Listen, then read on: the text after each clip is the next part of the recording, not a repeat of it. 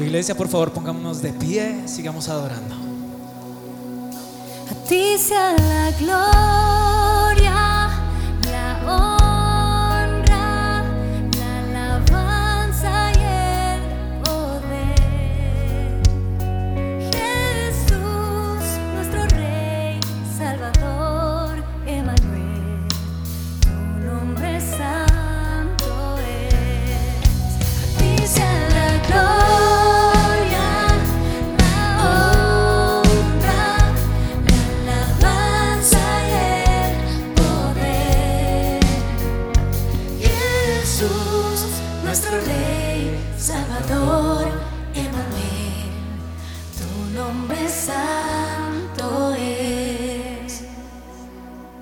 Adoramos a ti, Jesús. Aquí te hacemos nuestro Dios, nuestro Rey.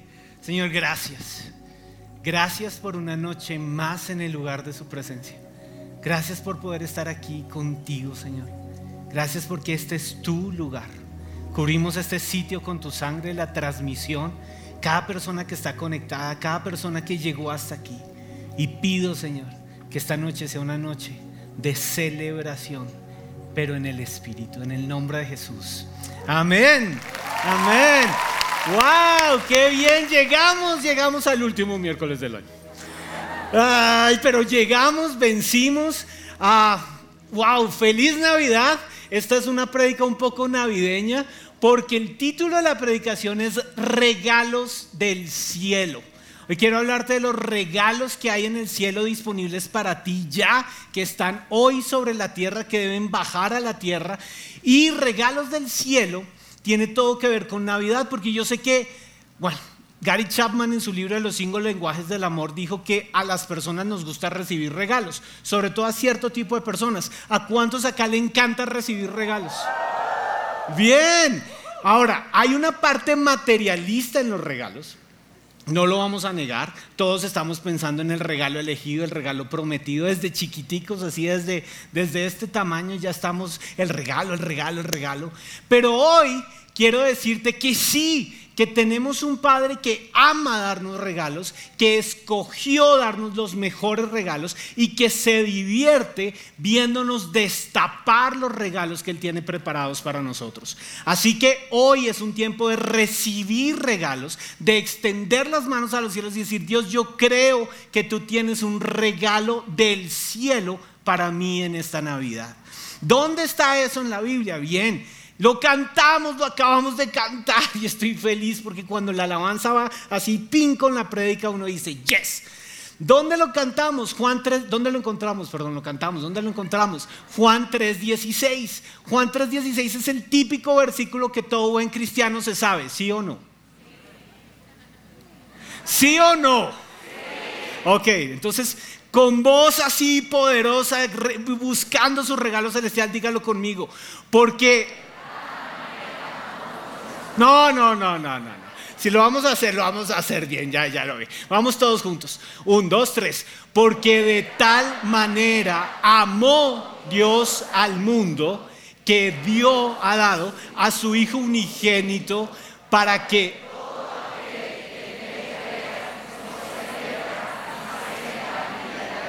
¿Qué tal este aplauso? Lo logramos. Sonó angelical. Muy bien. Dio a su hijo. Alguna vez estábamos construyendo una clase para niños, recuerden que me encanta hacer clases para los niños, y estábamos haciendo una clase para los niños de su presencia Kids acerca del plan de salvación. Y estaba yo allí con Juan 3:16 leyéndolo, y de pronto sentí, vi, tuve esta experiencia especial con Dios.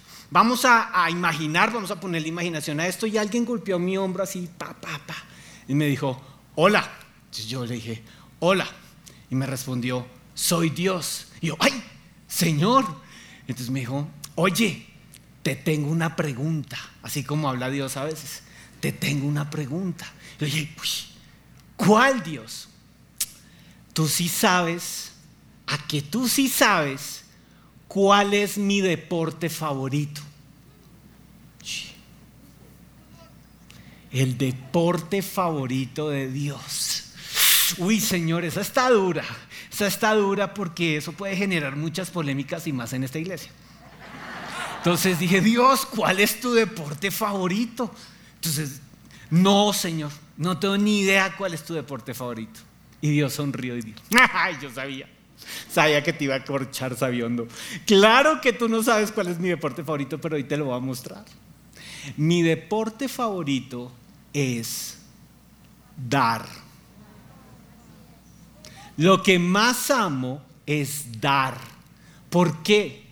Porque Juan 3:16 dice, de tal manera amó Dios al mundo que ya lo dio, ya entregó a su único Hijo. Para que todo aquel que en Él crea, y me encanta como lo vi en la Biblia, la versión de Message, para que todo aquel que en Él crea tenga una vida poderosa y para siempre en su reino. ¡Wow! Vida poderosa y vida para siempre cuando creo que Dios dio. Y es que hay muchos regalos del cielo, pero hay un regalo del cielo que lo sobrepasa a todos y por eso celebramos Navidad. Jesucristo, Hijo de Dios, entregado como el regalo poderoso y sublime a ti y a mí para salvación. Ay, ¿cuál es el problema? Que muchos de nosotros vamos a experimentar lo que la misma Biblia también define como que al final de los tiempos el amor de muchos se enfriará. ¿Y eso qué significa? Que las experiencias negativas, el dolor, la pérdida, la frustración, las negaciones, las puertas cerradas, hacen que nuestro corazón se endurezca en contra de Dios. Y terminamos pensando que Dios da a otros lo que nunca me va a dar a mí. O que Dios no es real. O que Dios no existe para mí. O que la típica con la que muchos podemos llegar a este lugar vez tras vez. Dios tiene favoritos. Y ese pensamiento de estanque lleva a que nuestro corazón se enfríe y prepara el terreno para el espíritu del anticristo de tal forma que al final de los tiempos el amor de muchos se enfriará y cuando el amor se enfría, las manos se esconden para no recibir los regalos que Dios tiene para ti. Se estancan, no las puedes levantar. La frialdad del corazón te impide acceder al cielo y tomar los regalos que Dios tiene para ti. Siempre Dios da. Y te lo dice alguien que ha tenido que pasar por tiempos difíciles, por tiempos de luto, por tiempos de puertas cerradas, por reprobación, por crítica, por juicio. Te lo dice alguien que ha tenido que atravesar por el valle de enfermedad y esperar que Dios haga su milagro y me sane. Te lo dice alguien que está esperando muchas cosas de Dios y que sabe perfectamente que cuando tengo que pasar por el valle de sombra de muerte, en ese lugar Dios da. Cuando he atravesado por lutos, cuando he atravesado por pérdidas, cuando he atravesado por puertas cerradas, hoy miro atrás esos momentos y siempre he visto la mano de Dios dada sobre mí, fortaleciéndome de manera sobrenatural. Te puedo decir que he aprendido a amar a Dios cuando Dios me bendice y cuando he sentido que la bendición de Dios no está sobre mi vida. Todo empezó a los 17 años de edad. Y te quiero contar por qué. A los 17 años de edad, estando en primer semestre en la universidad, mi papá trabajaba en un banco, él era el presidente de un banco. Recibimos una llamada telefónica y yo contesté. Y era un agente del Gaula. Y este agente se presentó y me dijo, ¿usted es el hijo de? Yo dije, sí señor, yo soy. Necesito darle la siguiente instrucción. Usted tiene que salir ya mismo de su casa. Hay un plan para secuestrarlo a usted tiene que cambiar sus rutinas, no puede volver a pasar por las mismas calles por donde está pasando, tiene que buscar un lugar a donde irse, tiene que desconectarse y no decirle a nadie dónde está viviendo, por lo menos durante 15 días mientras logramos levantar una investigación.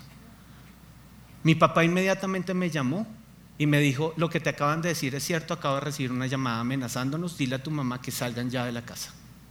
A los 17 años de, de edad, yo abrí la puerta a la desesperanza al temor y al miedo. Ese día me cambió la vida. ¿Me van a secuestrar? ¿A mí? ¿Yo qué hice? ¿A mí?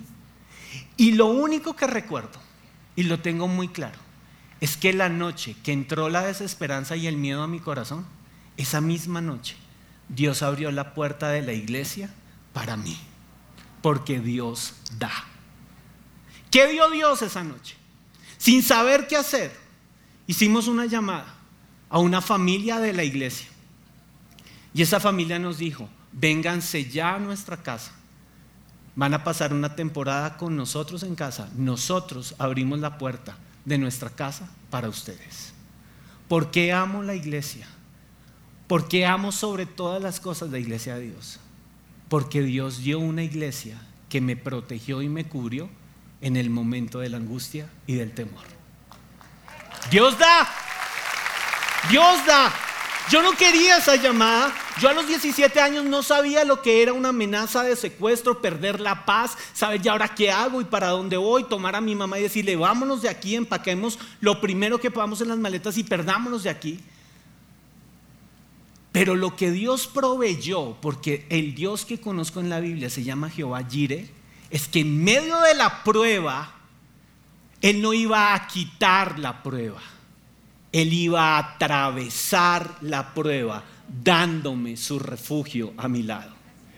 Yo quiero decirte algo, ya es tiempo que venzamos la idea de un Dios de cajita de cristal que nos tiene que dar todo lo que nosotros queremos, cuando lo queremos, como lo queremos y donde lo queremos. Y que nada malo nos puede pasar. Porque lo que yo encuentro en la Biblia es que los hijos de Dios atraviesan el valle de la sombra y de muerte, pero su vara y su callado es dado sobre ellos para infundirles aliento.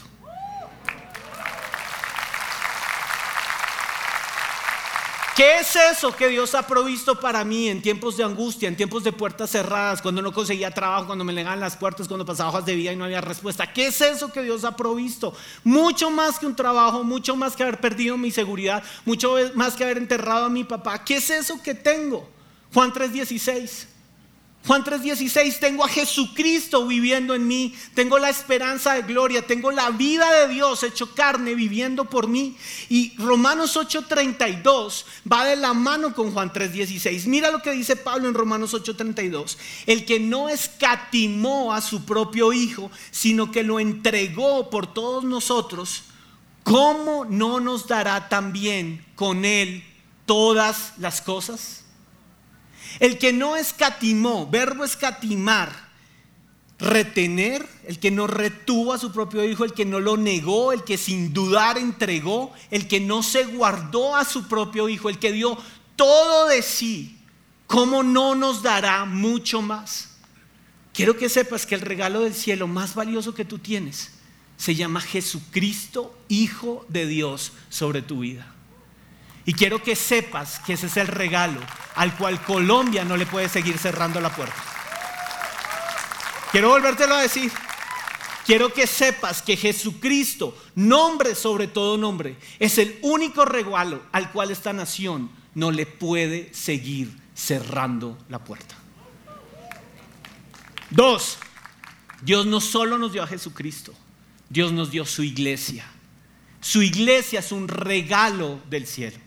Y yo quiero que veas la iglesia del Señor como un regalo del cielo. Es imperfecta, se equivoca, está compuesta por hombres y mujeres que fallamos, que hacemos las cosas mal, que no te tratamos como te dimos haber tratado. Pero el día que en la iglesia yo encontré refugio en el tiempo de angustia, ese día supe que la iglesia era el lugar donde yo quiero morir. Donde me planto y me muero. ¿Y qué es lo que pasa con muchos de nosotros? Construyendo esta prédica, vino esta frase de Dios sobre mi vida.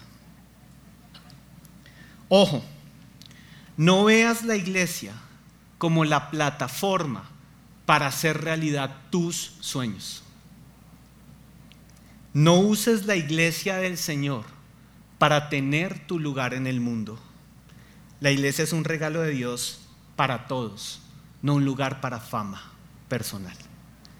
Si tú esperas que la iglesia te use a ti, tú estás usando la iglesia para tu beneficio personal. Y la iglesia no se usa, la iglesia se construye. Es un regalo del cielo para ti. Te lo dice alguien que no le gusta predicar. Te lo dice alguien que no quería predicar. Yo soy el tipo de persona que prefiere estar sentado en una silla escondido. Te lo quiero decir. Te voy a confesar acá públicamente. Pero entendí algo desde muy joven. Que el que predica para Dios en una iglesia es tan importante como el que está sentado en una silla. Solo que cuando yo soy iglesia y no estoy predicando al frente, tengo una labor más importante que el que está predicando. A mí me enseñaron desde muy joven que cuando yo estoy sentado en una silla viendo a otro predicar, yo no lo estoy juzgando, yo no lo estoy criticando, yo no me estoy comparando con él, yo no estoy pensando que yo lo podría hacer mejor que él. Yo estoy intercediendo por él, porque Él es el que está al frente del cañón trayendo la palabra de Dios para producir un efecto en el mundo espiritual que Dios es el que quiere producir.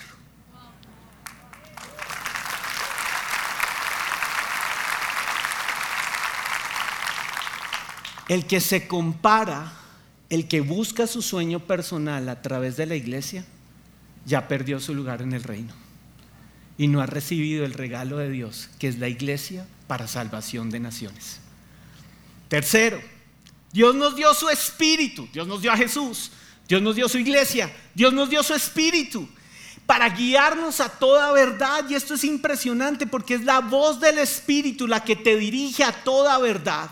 Y estamos en un año, vamos a entrar en un año en que vamos a escuchar muchas voces. Y quiero que lo escuches muy bien. Y vamos a escuchar muchas voces que te van a decir lo que tienes que hacer, cómo tienes que pensar, a dónde tienes que ir, a quién tienes que elegir, cómo te tienes que comportar. Hay muchos líderes políticos, aún religiosos, académicos, influencers que te están diciendo en este momento cuál es la verdad que tú tienes que comprar. Por favor, iglesia, la única voz que tenemos que escuchar los que somos hijos de Dios, que recibimos los regalos del cielo, se llama la voz del Espíritu Santo. Y es el Espíritu Santo el que nos guía a la verdad. Así que si el otro año tienes que escoger algo, escoge basado en la voz del Espíritu Santo y no basado en la voz de los influencers que te están diciendo qué es lo que tú tienes que vivir y cómo tú tienes que vivir. Ahora tú me vas a decir, ¿y cómo sé cuál es la voz del Espíritu Santo en mi vida? Ah, esa te la tengo y es facilísima. El Espíritu Santo habla precisamente lo que mi carne humana no haría. Es así de sencillo. Porque los dos se oponen entre sí. Entonces, ¿quiere pelea? El Espíritu Santo dice, cálmate. ¿Quiere todo ya? El Espíritu Santo dice, espera. ¿Quiere más? El Espíritu Santo dice, agradece por lo que ya tienes y cuídalo. ¿Quieres destruir? El Espíritu Santo dice, construye. ¿Quieres huir? El Espíritu Santo dice, enfréntalo. ¿Quieres decir tres verdades? Y te lo dice alguien que a veces se le salen sus cuatro verdades. ¿Quieres decir tres verdades? Dilo con amor. Esa es la voz del Espíritu Santo.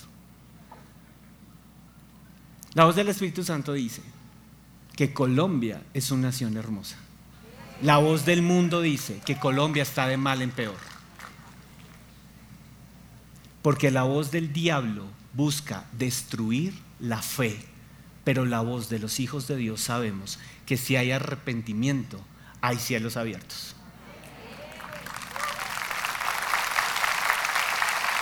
Dios no solamente nos dio a Jesús, no solamente nos dio su espíritu, no solamente nos dio la iglesia, Dios nos dio su palabra, ese es el otro regalo del cielo que hoy te quiero presentar. Y nos habla directo al corazón. Segunda de Timoteo 3:16 dice, toda la escritura es inspirada por Dios y es útil para enseñar, para redarguir, para corregir, para instruir en justicia.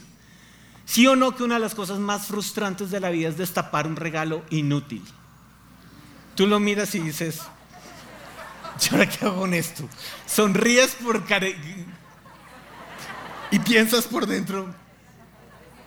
Pero lo que me dice a mí la Biblia es que Dios se encargó de dejarnos en nosotros a una Biblia útil.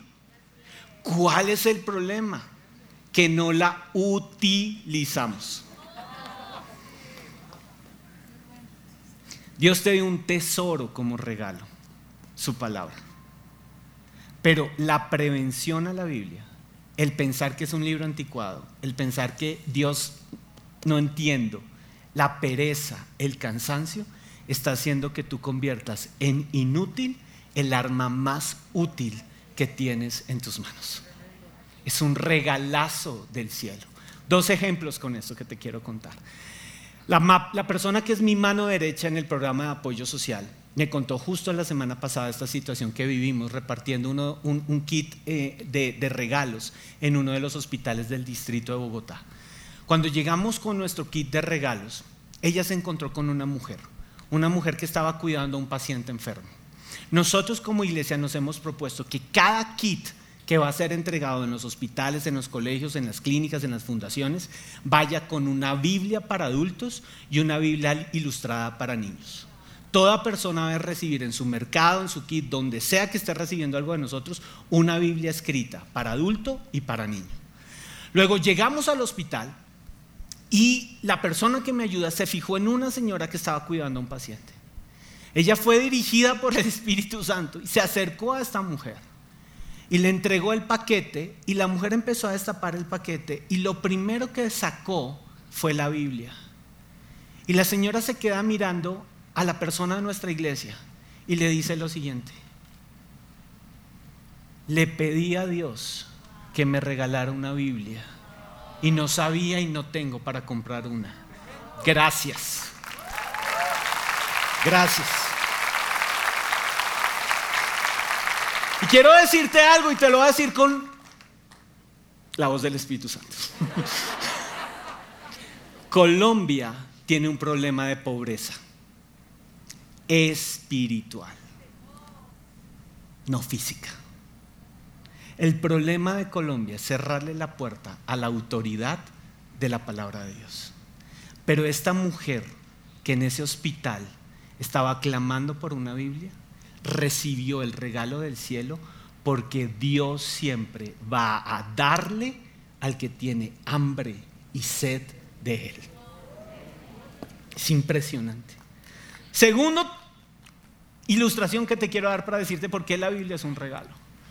Mi esposa me preguntó hace tres días exactamente, oye, ¿qué quieres esta Navidad de regalo? Y me lo dijo en tono de esposa. No me digas que otra vez quieres la misma Biblia que llevas comprando cada cinco años. Y la miré a los ojos y le dije, este man es monotemático, ¿qué le vamos a hacer? Quiero otra vez la misma Biblia que llevo leyendo cinco años. ¿Por qué razón? Porque esta Biblia permite, no está dividida por capítulos como todas las Biblias, sino está dividida por días. Entonces leo una porción del Antiguo Testamento, un salmo, un proverbio, una porción del Nuevo Testamento cada día. ¿Es exigente? Sí, sí es exigente. Pero esta es la Biblia que me ha permitido leer toda la Biblia completa ya por cinco años. Y, ella me dijo, oye, ¿tú no te cansas de leer siempre lo mismo?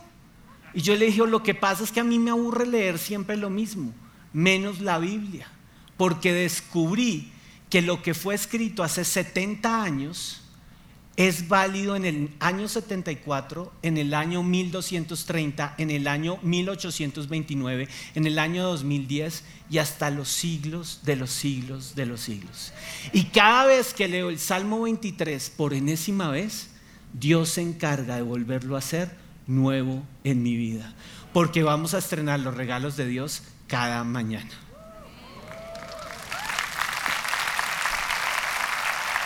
Y no se queda allí.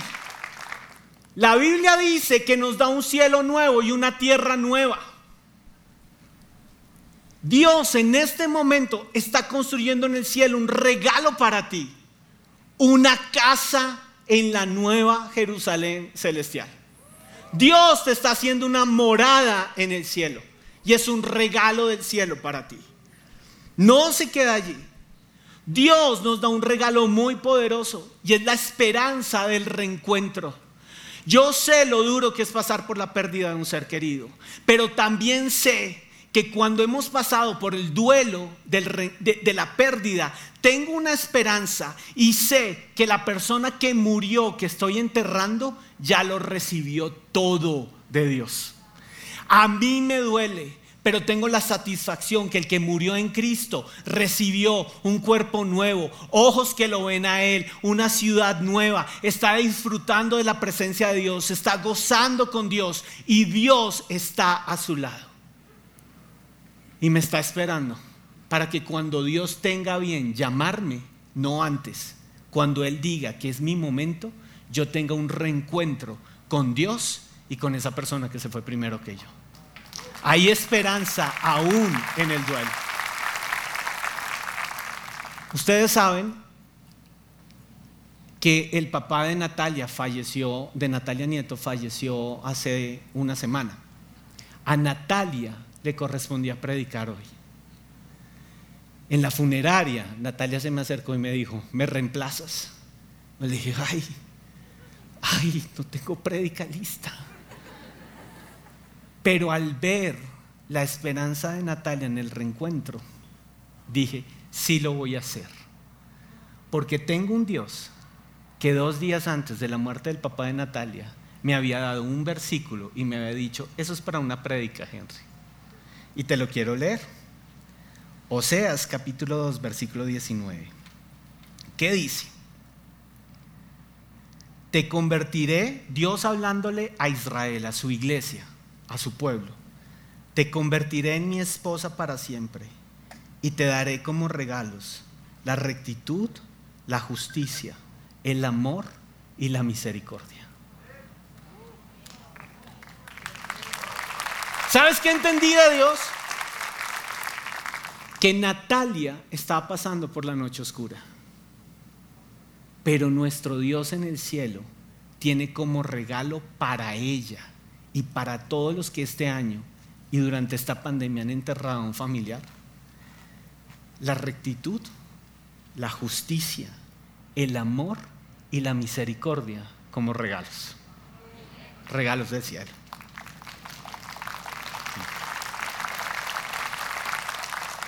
Y va más allá. Dios nos dio como regalo una nueva identidad. Primera de Juan 3.1. ¿Estás preparado para este versículo? Mirad cuál amor nos ha dado el Padre para que seamos llamados hijos de Dios. Dios dice de ti, tú no eres nada menos que mi hijo que mi hija de mi corazón.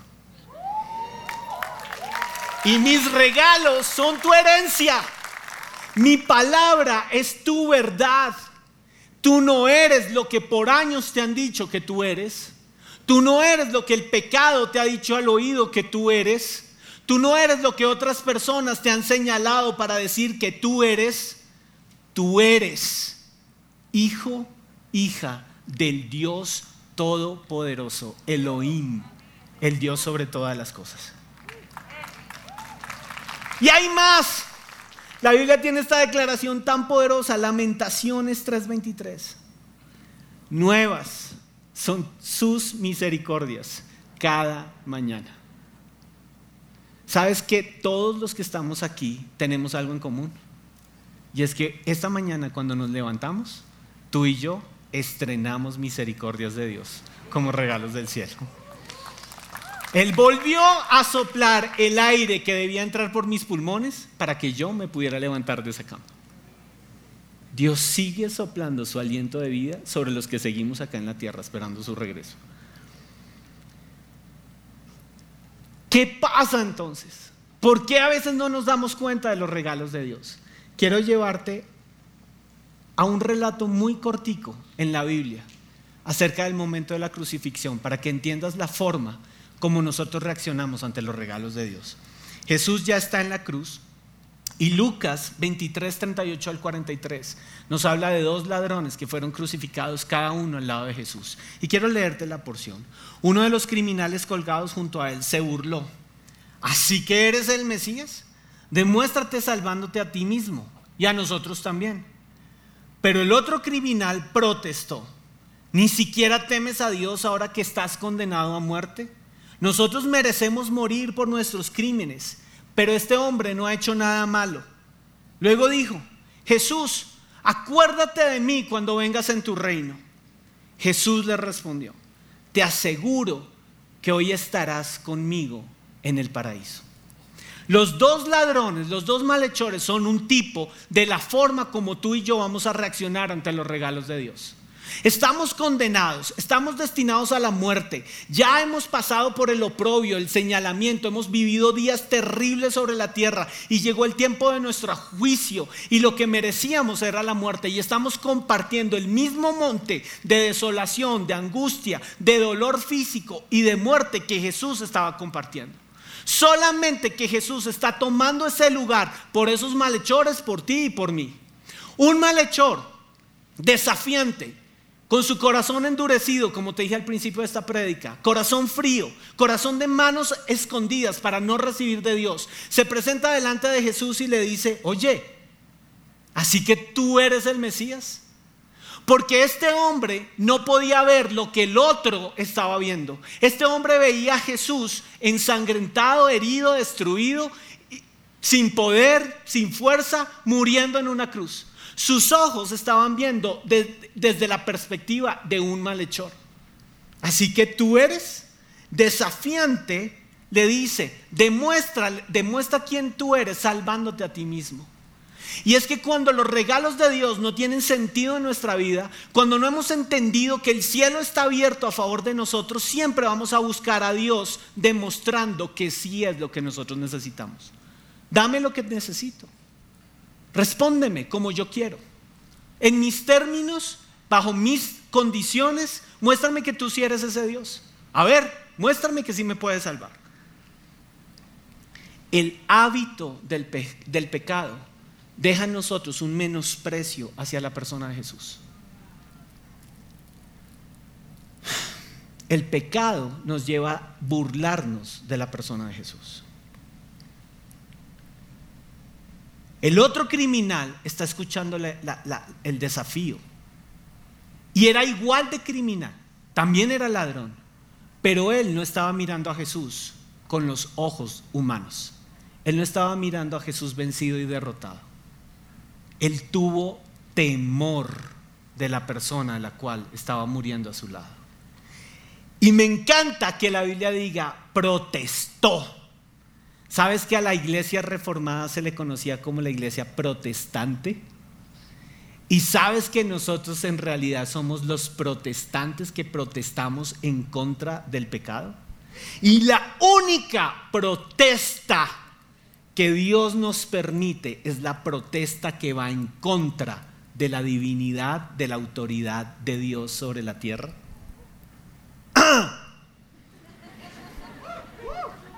Si vas a protestar por algo, protesta cuando alguien se levante a desafiar a tu Salvador. Y lo que está escrito en la Biblia.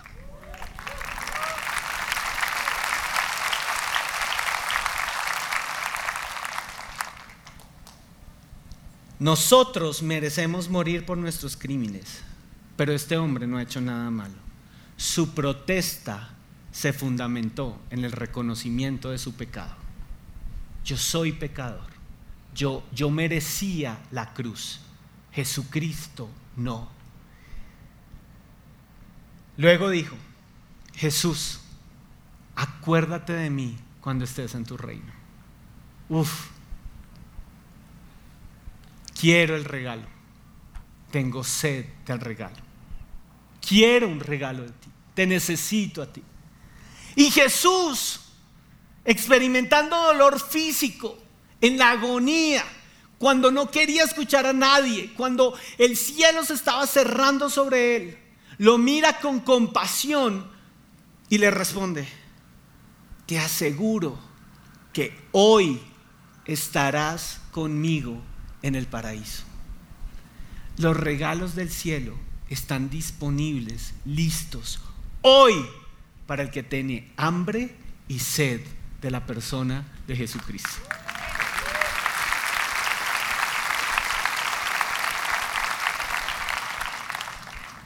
Jesús en la cruz te dice, recibe rectitud, recibe justicia, recibe mi amor, recibe misericordia. Y delante de esa cruz en Navidad, hoy podemos decir, Señor, me has dado mucho, hazme un regalo del cielo para la tierra hoy. Quiero ser tu regalo. Yo quiero que ustedes se coloquen de pie.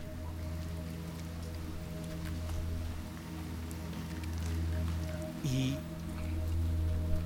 yo quiero que por un segundo pienses que tú eres un regalo del cielo sobre la tierra.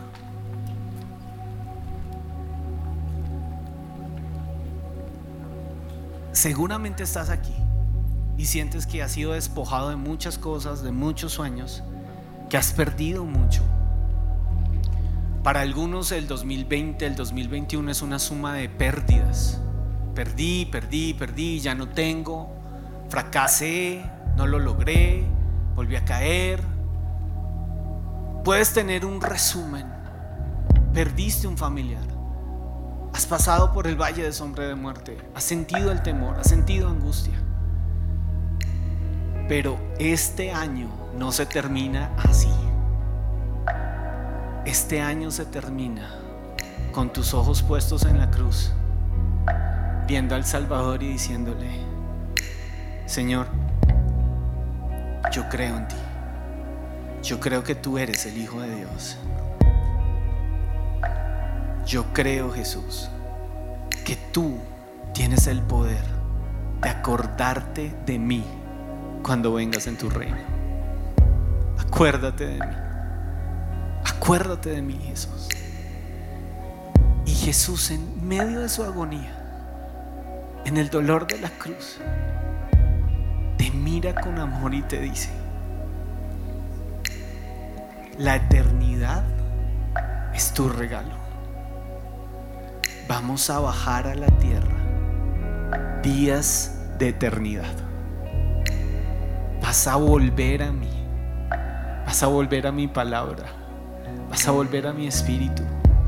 Vas a volver a la iglesia. Vas a mirar misericordias nuevas cada mañana. Vas a volver a sonreír. Vas a creer otra vez. Vas a recibir la esperanza del reencuentro. Vas a saber que aun cuando enterraste, yo vivifiqué. Aun cuando sientes que perdiste, yo vuelvo a empezar y lo que yo empiezo, yo lo termino. Yo soy tu Padre, yo soy tu Padre que entrega regalos del cielo sobre ti.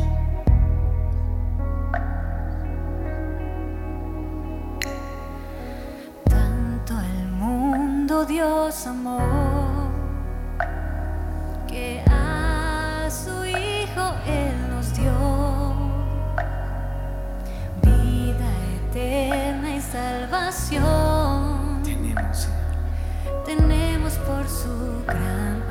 Y recíbelo allí. Señor, yo recibo vida.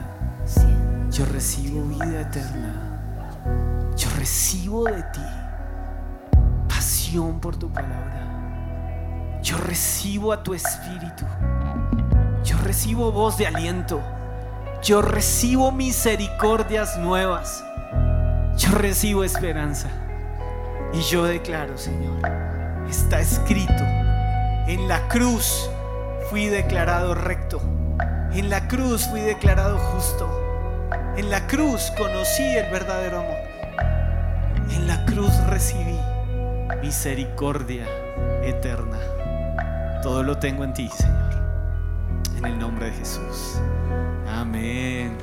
Amén. Quiero saber quién nos visita por primera vez. Si esta es tu primera vez con nosotros, por favor, permanece de pie. El resto nos podemos sentar, pero si es tu primera vez con nosotros, por favor, permanece en pie. Te queremos saludar. Dios los bendiga, qué bueno verlos.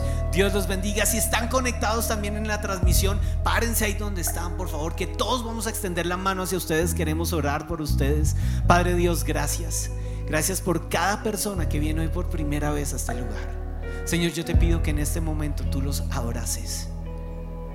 Yo te pido que en este momento el cielo mismo se abra sobre sus vidas.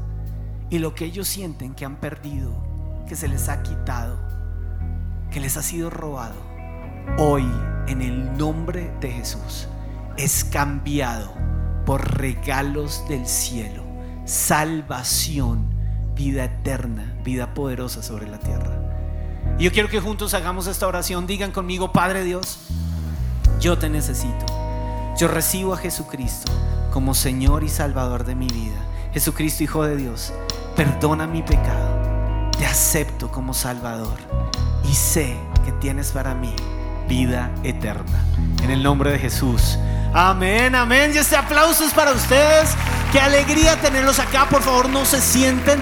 Ustedes son nuestros invitados especiales en esta reunión. Así que van a salir a los pasillos a unas personas de negro que los van a guiar a nuestro salón VIP. Ahí tenemos, adivinen qué, adivinen qué, adivinen qué un regalo muy especial que les queremos dar, muy poderoso. Así que vayan por su regalo, un abrazo también que les queremos dar como iglesia. Y si tú estás conectado, por favor con tu celular vas a captar ahí este eh, código QR y te va a comunicar con el call center de nuestra iglesia y una persona está lista para responderte y para bendecirte y también para decirte cómo puedes obtener ese regalo que te queremos dar como iglesia. Así que por favor, ahí con el celular el código QR y wow, me queda poquito, pero alcanzamos a hacer un villancico de Navidad rapidísimo, así cortico. Hay que celebrar Navidad, Dios dio, Dios dio, así que nos ponemos de pie y cantamos esta canción, toca versión.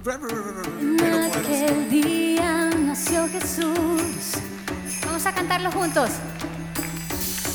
En aquel día nació Jesús, mi gran regalo. La esperanza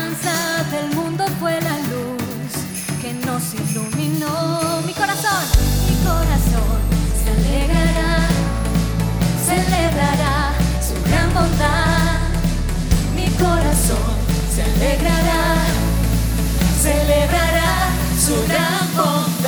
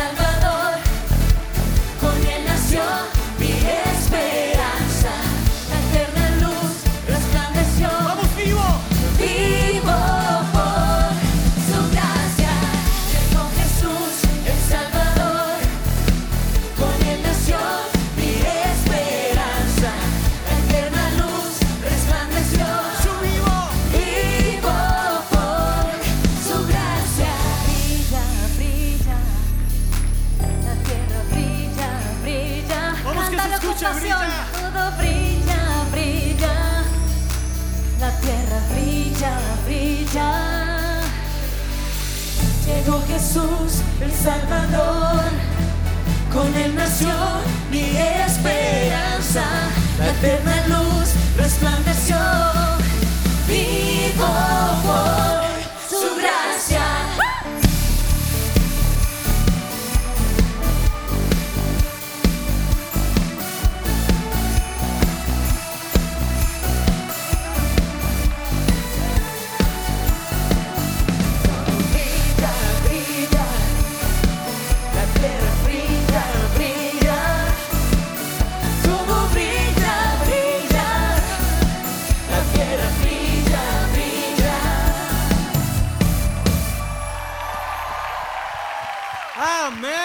Dios los bendiga. Ya casi feliz Navidad, ya casi feliz Navidad. Dios los bendiga. En el mes de la Biblia encuentra todo lo que necesitas para tu tiempo con Dios. Biblia tipo journaling, kit de Bible journaling, colores y mucho más. Te recomendamos nuestro autor del mes. El pastor Andrés Corson nos trae su nuevo libro La oración es la clave del éxito, en el cual aprenderás a apasionarte por la oración. Y para los niños, el libro Yo Soy encuentra 40 razones para que tus hijos confíen en Dios. Endulza tu día con nuestros snacks. Brownie con arequipe, galletas, cafecitas y